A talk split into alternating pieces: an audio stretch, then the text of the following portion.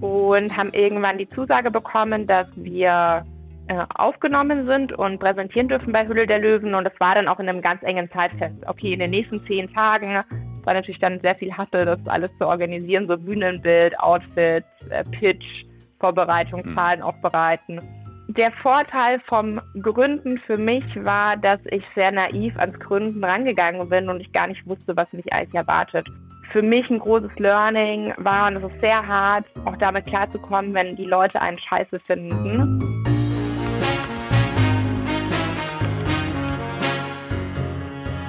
Ja, schön, Katharina. Dann lass uns mal jetzt ein ähm, ähm, bisschen über den den nächsten Teil sprechen, nämlich so ein bisschen mehr noch deine Unternehmergeschichte. Die ist natürlich super spannend. Ähm, und vielleicht starten wir mal damit, dass du mal noch mal kurz erzählst, was, was hat dich damals, also du hast ja gerade schon ein bisschen erzählt, dass du äh, von, von der Uni ähm, gleich quasi weg direkt dann in die Gründung reingegangen bist. Was war denn die Motivation damals? Also wie, wie kam es dazu? Ja, also ich äh, habe ja schon erzählt, ich habe mich eben äh, in ein Studium einschreiben lassen, äh, das äh, im Fokus Entwicklungszusammenarbeit hat, weil ich später mal bei der UNO, bei einer großen Stiftung oder Organisation arbeiten wollte. Habe dann auch mein, äh, ja, mein Praktikum im Studium im Europäischen Parlament in Brüssel verbracht, wo ich mir die politische Zusammenarbeit angeschaut habe, habe meine Bachelorarbeit über Mikrokredite in Pakistan und Indien geschrieben. Und in der Zeit habe ich mich natürlich sehr stark mit dem Thema Impact auseinandergesetzt, neben der gesellschaftlichen Komponente und habe einfach festgestellt, dass in vielen Organisationen sich die meisten gar nicht wirklich kritisch hinterfragen. Ich das Konzept, äh, jedes Jahr Spenden sammeln äh, zu müssen, um ein Projekt umzusetzen, total äh, nervenaufreibend fand und das Gefühl hatte, das könnte auch anders gehen.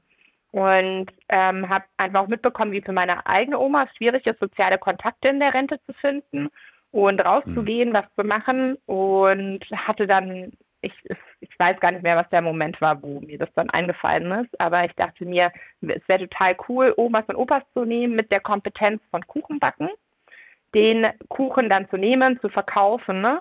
und mit dem Geld das Backen der Omas zu finanzieren. Und daraus ist dann die Idee zu Kuchentratsch entstanden, äh, mit einer physischen Backstube in München, wo jetzt zum Ende über 50 Omas und Opas zum Backen gekommen sind, Kuchen backen, äh, dadurch die Möglichkeit haben, neue Kontakte zu knüpfen. Die kommen raus, bekommen Anerkennung und sie haben die Möglichkeit, zur Rente was dazu zu verdienen. Die sind alle auf Minijob-Basis bei uns angestellt. Ich sage immer noch uns bei Kuchentratsch angestellt. also auch ein Prozess. Ähm, und ähm, wir die Kuchen online verkaufen. Das heißt, die deutschlandweit mit der Post verschickt werden können für Privatkunden und europaweit sogar für Firmenkunden und Kundinnen. Und ähm, genau, wir damit eben zwei Komponenten verbinden. Einmal den Impact und auf der anderen Seite die wirtschaftliche Komponente. Und es mir darum geht, die Hand in Hand laufen zu gehen lassen und ähm, damit auch zeigen, dass Wirtschaft anders funktioniert und nicht nur im Konzept ah, kapitalistisches böses Unternehmen und ah, das ist der gute soziale Verein, sondern das zusammenzubringen. Mhm. Das ist ein super Gedanke. Finde ich sehr gut, genau, weil das haben wir ja, diese Trennung. Es gibt dann die, weiß ich, die Bill Gates der Welt, die erstmal sich dumm und dämlich verdienen und dann anfangen, halt wieder einen Riesenteil ihres Geldes zu spenden. Ähm, aber das ist ein Bruch eigentlich, genau. Das ist dann ein neuer Schritt und ist ja dann auch immer so, finde ich, ein bisschen so, ja, im, im, im Ermessen dann desjenigen, ob er dann Lust hat zu spenden oder was hat. Und, und da wirklich das gleich, äh, den Impact, also den, den positiven Impact zu verbinden mit der Wirtschaftlichkeit was würdest du denn sagen? Also äh, erstmal cool, und das heißt, deine, deine eigene Oma hat dich da so ein bisschen inspiriert mhm. auch. Und, Auf jeden Fall. Hast, ja, genau. Das heißt, du hast auch irgendwie einen Draht jetzt, als ich meine, als in deinen 20er Jahren ähm, hat man ja nicht immer sofort einen Draht zu alten Omas und Opas, aber das, das war bei dir, ähm, du hast mit denen immer gut gebondet gleich, oder?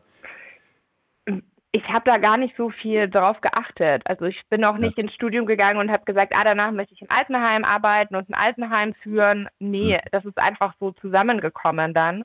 Und ich habe ja. einfach sehr viel Zeit als Kind bei meiner Oma verbracht und meine Oma hat sehr gerne Kuchen gebacken, den wir dann zum Frühstück Aha. oft bekommen haben, was meine Mama überhaupt nicht cool fand.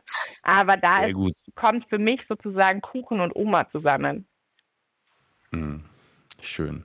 Und was würdest du sagen, also jetzt hat man, hat man so eine tolle Idee ähm, und äh, was, was war der größte, was waren die größten Widerstände, mit denen du dann da zu kämpfen hattest, auch bei der Umsetzung dieser Idee? Also ich würde sagen, am Anfang war es definitiv, dass mir, dass ich ernst genommen wurde. Also es war irgendwie A mit Omas, A Kuchen, dann hatten wir ein rosa Logo, ich bin eine blonde Frau. Das war in der Kombination äh, ja in unserer Gesellschaft prädestiniert, um mich anscheinend nicht ernst zu nehmen. Und Was hast du da gemacht? Wie hast du das hingekriegt? Ähm, dranbleiben. Mhm. Ähm. Und es ist erst nach Jahren besser geworden. Ne? Also ich wurde selbst nach zwei, drei Jahren, wo wir schon 100, 200.000 Euro Umsatz gemacht haben mit Kuchen, also wirklich ein kleinteiliges Produkt, wurde ich immer noch gefragt, ah, und was ist denn eigentlich dein, also was arbeitest du denn eigentlich richtig? Ah, wie geht's denn dem Projekt? Ähm, das mhm. äh, war total abgefahren. Und der Punkt, wo es wirklich besser, signifikant besser geworden ist, ist, als wir bei Hülle der Löwen waren und unser Konzept dort ja. präsentiert haben und auch einen Deal abgeschlossen haben. Äh, danach habe ich zu 90 Prozent weniger solche Fragen bekommen und es hat mir sehr viel Zeit und Energie ähm, geschenkt, weil mhm. äh, das schon anstrengend ist, wenn ich erst mal zwei Minuten im Raum äh, schauen muss, dass die Leute mich ernst nehmen. Mhm. Ja, interessant, gell, dass es dann erstmal so was braucht, wo dann alle sagen: „Oh ja, wenn sie bei der Höhle des Löwen, ja, dann muss es ja wohl, ähm, spannend sein.“ Ähm, aber es hat auf jeden Fall sehr viel mit Kommunikation zu tun. Ich habe das Gefühl, du bist eine sehr, sehr gute Kommunikatorin, oder? Also, du hast du da dir irgendwas angeeignet oder bist ist das einfach so du du dein Naturell, dass du so gut kommunizierst? Ähm, also von Haus aus bin ich ein extrovertierter Mensch, äh, wie vielleicht äh, die meisten mich auch wahrnehmen. Und äh, ich habe schon immer gern kommuniziert, aber tatsächlich zu lernen zu kommunizieren habe ich erst in der Zeit mit Kuchentratsch. Das heißt einfach durch Mitarbeiter, Mitarbeiterinnen Führung, sei es durch Tools, die ich gelernt habe, auch über die Entrepreneurs Organization, ähm, sei es am persönlichen Interesse. Ich lese auch total gerne und eigne mir Wissen an, probiere das dann aus. Und mhm. ich glaube, dass ich da über die letzten Jahre auf jeden Fall gewachsen bin und viel lernen durfte. Mhm. Okay. Willst du noch mal ein bisschen was erzählen über deine Erfahrung bei, bei Hülle der Löwen, weil das ja für viele sicher ganz interessant finden oder ist das schon, schon abgekaut? Oder hast du, erzähl mal ein bisschen was, wie, wie, war, wie, wie kommt man denn da überhaupt rein in so ein Ding? Bewirbt man sich einfach oder? Ja, also es gibt, ähm, das ist ja immer mehr strukturiert und ähm, professionalisiert worden bei Höhle der Löwen. Ne? Ähm, wir waren 2018 dort, also es sind echt schon einige Jahre vergangen und einige Staffeln vergangen.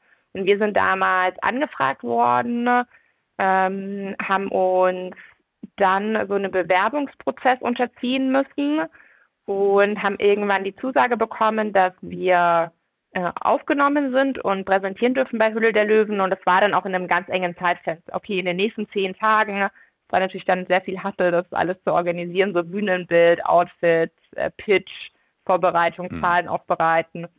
Und dann waren wir im Februar damals bei den Aufnahmen bei Hülle der Löwen und die Ausstrahlung war dann im Oktober. Also da ist dann ein halbes Jahr Zeit dazwischen, sich auch vorzubereiten, was total äh, hilfreich ist. Und äh, die Ausstrahlung im Oktober äh, war für uns dann total super und es hat auch vom Timing total gut gepasst. Und ja, natürlich, äh, wir haben total profitiert von der ähm, Ausstrahlung, weil meine Idee war ja damals, okay, ähm, einmal Kuchen in München online anzubieten und nicht wie klassisches altes Handwerk einen Laden aufzumachen und dann über, um über München hinauszuwachsen, den Kuchen eben deutschlandweit mit der Post versendbar zu machen. Es war ein, Jahr ein Projekt, das umzusetzen. Aber das hat uns eine Skalierungsoption gegeben, was wir dann auch als mhm. Thema bei Höhle der Löwen platziert haben. Und wenn dann natürlich drei Millionen Menschen zuschauen, deutschlandweit, dass Kuchen mit der Post verschickbar ist, was 2018 noch nicht, also das war noch nicht normal. Ja, äh, definitiv. Ja. Hat äh, uns auf jeden Fall total geholfen, das Thema so zu platzieren. Mhm. Das heißt also, die, die, der Schub, der da entsteht, ist, ist einerseits vielleicht irgendein Investment, aber vielleicht der sogar noch größere Schub äh, ist, ist dann auch eben die Publicity, die da entsteht, oder? Dass du, genau. Dass du Genau, Feedback Habt ihr das gemerkt, einsammeln. umsatzmäßig, dass da dass dann Ja, da irgendwie das total. hochging sofort, oder? Ja, wir waren dann langfristig äh, 30% über dem Umsatz davor. An den Tagen war es Mhm. natürlich ein krasser Peak, aber das hat sich dann bei 30% eingependelt. Okay, cool. Ähm, wenn wir mal, du hast auch gerade noch erwähnt, äh, EO Accelerator ähm, und du weißt ja, wir sind äh, Scale-Up, ich bin ja Partner bei Scale-Up und ähm, da kennst du die Tools auch, du hast die auch teilweise, glaube ich, angewendet, ähm, ähm, ganz, ganz gerne in deinem eigenen Unternehmen. Hast du Lust mal zu sagen, was sind so, ist so dein Top 1, 2 Tool, was du, was dir wirklich geholfen hat ähm, beim Aufbau deines Unternehmens? Also Tool Nummer eins ähm, ist auf jeden Fall Meeting-Rhythmus. Da würde ich sagen, ist essentiell, was auch am Anfang schon total gut eingesetzt werden kann und nicht erst eine bestimmte Größe braucht an, äh, an Unternehmen. Ähm, und dort für mich am spannendsten, äh, als ich das Daily Huddle eingeführt habe. Also dieses kurze Treffen einmal täglich. Und ich dort gesagt habe, okay, ich möchte es auch mit den Omas und Opas zusammen machen. Äh, zum Mhm. einen, um den Omas und Opas die Möglichkeit zu geben, wer arbeitet eigentlich im Unternehmen, weil die backen so in ihrer Backstube und kriegen gar nicht so mit von den Leuten. Ähm, deshalb denen die Möglichkeit zu geben, ah, das ist die Person, dann auch zu verstehen, was für Themen machen, arbeiten wir, also an welchen arbeiten wir. Und auch sie sind wichtig und sich einfach mitzuteilen, so mit einem One-Word-Opener, wie fühle ich mich heute, äh, zu sagen, okay, wie geht's Ihnen heute? Ähm, und dann auch so, äh, ja, die backen Kuchen, das ist wichtig. Und das zu hören, ähm, für alle ist wichtig. Und nicht nur so, ah, die Omas sind in der Backstube und nicht Teil davon. Ähm, das war total wichtig. Aber es gab natürlich auch Omas, die das total sinnlos fanden und meinten, ja, warum stehe ich hier? Ich könnte jetzt auch Kuchen backen. Ähm, Ja. also da ist natürlich äh, eine total große Bandbreite. Aber das Daily Huddle, darauf habe ich mich jeden Tag gefreut, weil ich es voll schön fand, das ganze Team auch zu sehen und zu hören, was gerade die Themen sind, was vorangeht. Mhm. Ähm, ja, hat mir sehr getaugt. Und ähm, das zweite Tool würde ich sagen Core Values, die mit dem Team zu Mhm. besprechen, die aufzuschreiben und anhand derer auch ein Führungstool zu haben, wo die Leute sich orientieren, wenn ich keine Entscheidungen treffe gerade oder nicht äh, erreichbar bin. Äh, danach das Einstellungsverfahren auszuwählen, also so ganz, ganz viel äh, hilfreich auf mehreren Ebenen. Ich würde Core Values als zweites nehmen. Mhm. Okay. Mal ganz blöd gefragt, wann war denn dein letztes Daily Huddle? Oder dein letztes Huddle mit all den Omas und Opas? Ähm, ich glaube 22. Juni. Mhm. Okay. Ja. Und wie, wie hat sich das damals angefühlt? Also, da war noch alles gar nicht so bewusst, dass das das letzte Ja. Daily Huddle ist. Das ist so, Ja. naja. Wahnsinn, aber was hast du eigentlich für ein Gedächtnis? 22. Juni, ähm, wenn du mich sowas fragen würdest, würde ich sagen, ja, ich glaube irgendwann mal letztes Jahr, so ungefähr im Frühling oder so. Nee, es ist sehr viel passiert im letzten Jahr mit so signifikanten Momenten, ne? Und Mhm. ja, ich glaube, das war der, der letzte mit den Omas und allen und nicht nur im, äh, im Vollzeitteam. Ja, ja. Als Unternehmerin äh, muss man manchmal auch sehr schwierige Entscheidungen treffen. Wie, wie, gehst, wie bist du damit umgegangen, mit, mit, mit diesem Treffen sehr, sehr schwieriger Entscheidungen, wo man auch nicht wirklich weiß, was ist jetzt wirklich richtig? Also es gibt ja keinen Mathe-Rechenschieber, wo man das ausrechnen kann ja. und sagen, ach ja, stimmt, sondern Ja. du musst einfach eine Entscheidung treffen. Ja. Ähm, der Vorteil vom Gründen für mich war, dass ich sehr naiv ans Gründen rangegangen bin und ich gar nicht wusste, was mich eigentlich erwartet. Und mit diesem Einstieg von Stunde Null hatte ich die Möglichkeit zu lernen und bin nicht irgendwie bei 20 Mitarbeiter, Mitarbeitern eingestiegen, sondern ich hatte sehr viel Lernkurve und äh, in den acht Jahren habe ich auch total viel falsch gemacht. Also da ähm, Entscheidungen zu treffen ist die größte Herausforderung, äh, die, die ich hatte. Und danach weiß ich immer erst, okay, ist es richtig oder nicht. Aber dann ist das Problem, ich habe ja zeitgleich nicht die andere Sache ausprobiert und weiß das Ergebnis nicht. Also total Ja, oft, ich ja. habe keine Ahnung, war es gut oder schlecht oder hätte es besser sein können, so oder so. Ähm, ist manchmal schwierig nachzuvollziehen. Und was ich versucht habe, ist eben verschiedene Tools zu implementieren, um bessere Entscheidungen treffen zu können. Und mhm. für mich war das einmal, dass ich mir einen Coach gesucht habe, mit dem ich immer wieder Themen besprochen habe, ähm, der extern war und eine ganz, an, ja, ganz anderen Blick aufs Unternehmen hatte. Das war für mich total wichtig. Ähm, dann ähm, war es auch, mich mit Thema Biases auseinanderzusetzen äh, und zu schauen, wo mhm. habe ich vielleicht Vorurteile, wo ähm, treffe ich vielleicht Entscheidungen, weil ich geprimed bin auf ein bestimmtes Thema. Ja, das habe ich dann auch versucht im Team umzusetzen, dass wir bei äh, bestimmten Meetings danach immer Bias-Fragen ausfüllen mussten, die ich mal zusammengeschrieben habe. Ähm, okay. Und das dritte ähm, würde ich sagen, dass ich immer mehr versucht habe, mit Daten Entscheidungen zu treffen. Mhm. Und das ist was, was weshalb ich auch das Studium in Oxford gewählt habe, weil ich dort ähm, nochmal viel mehr Statistik und ähm, Analysis gerade lerne und auch in den nächsten Modulen lerne, um noch bessere Entscheidungen zu treffen. Ähm, ja, aber so als Beispiel mal drei Tools. Mhm, okay. Spannend, super. Würdest du grundsätzlich sagen, ähm, bist du eher jemand gewesen, der lange gezaudert hat, ähm, äh, die lange gezaudert hat und, und um vielleicht doch noch die bessere Idee zu haben? Oder hast du dir gesagt, eher, nee, besser ist es entschieden und wir können weitermachen? Was würdest du sagen, tendenziell? Also ich bin ein großer Fan von Entscheidungen, weil dann weiß ich, okay, jetzt geht's so weiter. Früher habe ich es bestimmt mhm. länger herausgezögert. Mittlerweile bin ich da viel schneller geworden. Ähm, und äh, halt zu überlegen, auch in Worst-Case-Szenarien zu denken, was sind denn dann Konsequenzen, wenn ich die und die Entscheidung treffe.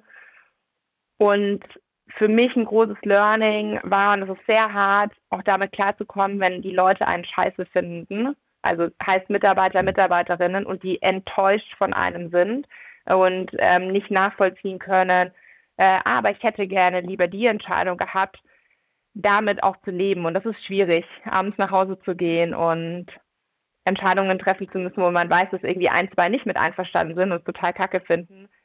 Aber es geht halt ums Unternehmen und nicht um meine persönlichen Gefühle in dem Moment. Mhm, okay. Ja. Jetzt hast du ja letztes Jahr, hast du ja selber gesagt, ist ganz, ganz viel gewesen und sicher auch eben ein, zwei, drei sehr, sehr schwierige, also besonders schwierige Entscheidungen. Ähm, ich weiß selber aus eigener Haut, wie, wie, wie, wie äh, groß die Verantwortung als Geschäftsführerin ist in einem Unternehmen. Ähm, und du hast die Entscheidung treffen dürfen, müssen, sollen, ähm, dann auch Insolvenz anzumelden bei Kuchentratsch. Ähm, in Deutschland kriegen da alle immer gleich schon irgendwie so, Uah, was ist jetzt hier los? In Amerika weiß man, hey, wenn du nicht zwei, drei gute Insolvenz, ich übertreibe jetzt ein bisschen, aber sag mal, wenn du nicht einmal eine Insolvenz erlebt hast, dann bist du noch kein richtiger Unternehmer. Ja? Ähm, aber trotzdem, das ist eine Erfahrung, die ist schon speziell. Was würdest du sagen, was hast du so gelernt über Menschen in dieser Zeit? Ja, spannende Frage. Also ähm, es war auf jeden Fall die schwierigste Zeit äh, in meiner unternehmerischen äh, Zeit und äh, einmal für mich persönlich, damit äh, mit diesem Gefühl von Scheitern klarzukommen und äh, danach aber zu sagen, hey, ich habe acht Jahre ein Unternehmen aufgebaut, äh, irgendwie 90 Prozent der Unternehmen scheitern nach den ersten drei Jahren und ich habe das acht Jahre gemacht, ich habe eine Million Umsatz gemacht mit Kuchen, habe irgendwie 50 Omas angestellt 20 Vollzeitleute, da wirklich eine Organisation, Unternehmen aufgebaut.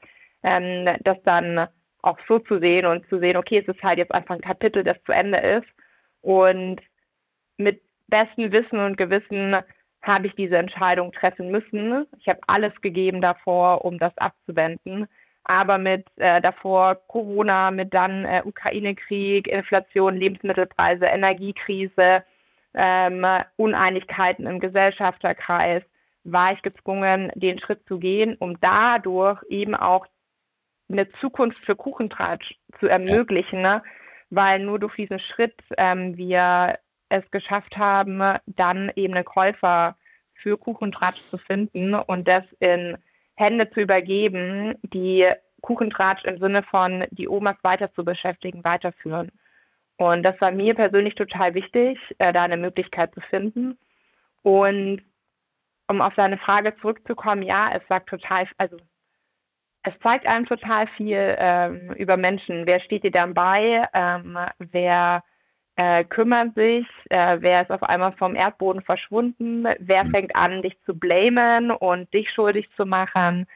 Ähm, ja, es war eine sehr harte Zeit äh, und sehr spannend auch, das mitzuerleben. Ja, ja, genau. Ja, ist so schön. Die, die Omas, die haben jetzt eine Zukunft. Genau. Mhm. Und der, der sozusagen der neue Besitzer, der, der führt das in so, also wahrscheinlich werden da Änderungen eintreten, eingetreten sein, aber so grundsätzlich die Idee, dass Omas Kuchen backen und das dann verschickt werden kann und dass die irgendwie was davon haben und die Menschen sich freuen, dass sie so einen richtigen, echten Oma-Kuchen kriegen und nicht irgendein so Industrieteil, das ist nach wie vor, also diese Idee ist in der Welt und lebt. Genau, das jetzt die Strategie ist eine ganz andere, die Kultur ist eine ganz andere, aber das, was essentiell die Idee von Kuchentratsch ist, dass Omas und Opas Kuchen backen und das wird weitergeführt und da werden viele Kuchen gebacken und ich glaube auch die ein oder andere weitere Oma und Opa eingestellt und das freut mich total, weil das ist so die Grundidee dahinter, was gegen Einsamkeit im Alter und gegen Altersarmut zu machen. Hm, okay. Wenn du jetzt so das Resümee ziehst, was würdest du sagen, was, was war dein größtes Learning aus dieser unternehmerischen Zeit? Das ist eine fast unbeantwortbare Frage, äh, weil das so viele Learnings sind. Mhm. Ähm, Dann mal die Top 3, Top 1, 2, 3. ich würde als erstes ähm, weil ich mich mit dem Thema viel auch beschäftigt habe, jetzt halt sagen, dass es auf jeden Fall eine krasse persönliche Entwicklung ist, ähm, die in einem Schnelldurchlauf läuft. Und ich mich sehr freue, dass ich die Möglichkeit hatte und das Privileg hatte, überhaupt ein Unternehmen gründen zu können und da so viel lernen durfte, weil ich ganz anders aufgestellt bin, äh, wie wenn ich in einem Konzern oder in der Stiftung gearbeitet hätte. Deshalb äh, Learning ähm, ist unternehmerisches Arbeiten, fördert die Persönlichkeitsentwicklung äh, enorm. Learning Nummer zwei ist ähm, dass ich eben, und das hatte ich schon angefangen umzusetzen, noch mehr mit Daten arbeiten möchte, um noch mehr datenbasierte, objektive Entscheidungen zu treffen. Ja, das würde ich komplett nochmal anders machen, wenn ich neu gründen würde. Ähm, und das Dritte ist, wie wichtig es ist, dass die Idee total einfach ist und schnell verstanden wird von den Leuten und dass Markenarbeit, die länger dauert und echt anstrengend ist, aber langfristig ähm, total den Erfolg bringt. Und ich immer noch davon fasziniert bin, wenn ich random Leute auf der Straße nach Kuchentratsch frage, dass fast jede dritte Person sagt, ah, das habe ich schon mal gehört. Und das finde ich so mhm. abgefahren, äh, dafür, dass es das Unternehmen erst seit acht Jahren gibt und äh, wirklich so eine eher kleinere Kategorie als Startup ist und nicht krass durchfinanziert war. Ähm, merke ich, wie viel doch bewegt werden kann, wenn die Marke ausgebaut wird. Hm, okay. Ja, schön. Super Learnings. Danke dir. Du hast gerade so, ähm, ähm, so nebenbei gesagt, wenn du nochmal gründen würdest, äh, wie, was ist denn so dein, was sind so deine Pläne? Hast du Lust nochmal zu gründen? Wirst du nochmal gründen in deinem Leben? Ja, also ich merke schon, ich bin so Unternehmerin bei Heart. So, das äh, bewegt mich, das belebt mich und auch wie anstrengend die Achterbahnfahrt immer ist, aber sie macht mir Spaß und ich glaube, bei meiner nächsten Achterbahnfahrt ähm, weiß ich auch noch mal viel besser, wie ich Sachen angehe. Und ich glaube, ich werde auf jeden Fall wieder gründen. Aber dieses Jahr ist der Fokus auf jeden Fall auf der Uni, da viel zu lernen, damit ich mich da weiterentwickle. Ähm, ich äh, werde äh, eher so auf selbstständigen äh, Basis mein Wissen versuchen weiterzugeben und mhm. ähm, schauen, was, was passiert. Aber ja, ich werde auf jeden Fall wieder gründen und bin auch schon gespannt, was es wird. Sehr gut. Also das heißt, da wird man von dir noch einiges hören, bin ich mir sicher. Ähm, sind wir alle sehr gespannt darauf. Ähm, du, selbstständigen Arbeit, willst du da ein, zwei Worte sagen? Gibt es da schon was dazu zu sagen oder bist du da noch am Finden gerade? Ja, es ist eher, dass ich äh, gerade für mittelständische Unternehmen äh, Produktinnovationsberatung mache, schaue, wie können sich die Firmen aufstellen für die Zukunft und äh, so einen Startup-Charakter im Unternehmen zu implementieren. Ähm, da in dem Bereich äh, bewege ich mich und ähm, habe natürlich auch Lust, äh, organisationstheoretisch äh, zu coachen. Also da in dem Bereich werde ich mich äh, im nächsten, übernächsten Jahr auf jeden Fall ein bisschen aufhalten. Okay, also alle Zuhörer, seid wachsam. Katharina kommt und ähm, ist sicher eine super Beraterin und Coachin.